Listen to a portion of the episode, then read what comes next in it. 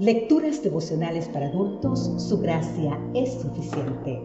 Cortesía del Departamento de Comunicaciones de la Iglesia Dentista del Séptimo Día Gascue en Santo Domingo, capital de la República Dominicana.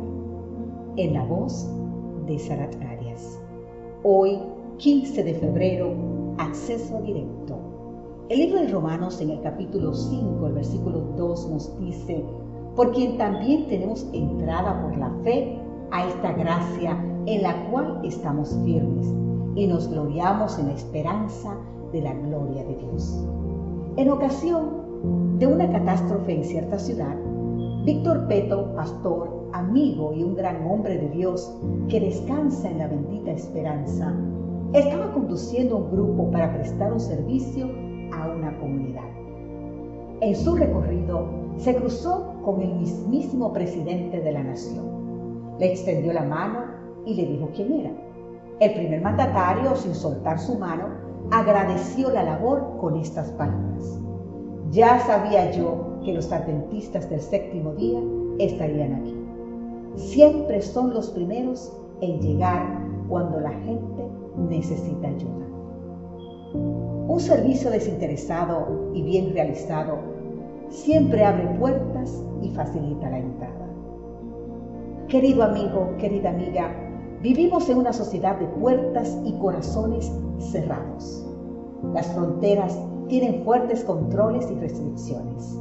Hay zonas muy bien custodiadas, algunas incluso con vigilancia privada. Hay barrios y condominios cerrados, con viviendas más costosas de adquirir, porque en teoría son más seguros. Hay servicios, influencias, tarjetas, dispositivos, claves, huellas digitales que nos abren puertas en distintos lugares. Pero solo Pablo utiliza la palabra entrada, tanto aquí como en Efesios. Otras versiones de la Biblia usan la palabra acceso o presentación en la misma presencia de Dios. La fe nos abre la puerta para entrar en la gracia divina. No acudimos solos, somos llevados de la mano de Jesús. Es como la entrada de un barco a puerto, donde las boyas flotantes marcan el canal de acceso. A veces, por causa del mal tiempo, están cubiertas por la marejada y el canal no resulta visible. El práctico del puerto, encargado de asesorar al capitán en las maniobras de entrada y salida del puerto, conoce la profundidad y los escollos, sabe a qué velocidad encarar y cómo guiar la entrada segura al puerto deseado. Cristo es nuestro práctico, que lleva nuestra embarcación al puerto del trono de Dios. En algunos lugares solo es posible entrar cumpliendo un estricto código de vestimenta. Cristo nos ha revestido con el traje de su justicia, a fin de que podamos entrar donde no teníamos ningún mérito para ello. El pecado nos cerró la puerta y nos destituyó de la gloria de Dios la gracia nos abre la puerta y nos lleva a la presencia de Dios. El documento de acceso no es temporario, no tiene fecha de vencimiento y no está sujeto a visados especiales. El acceso es total.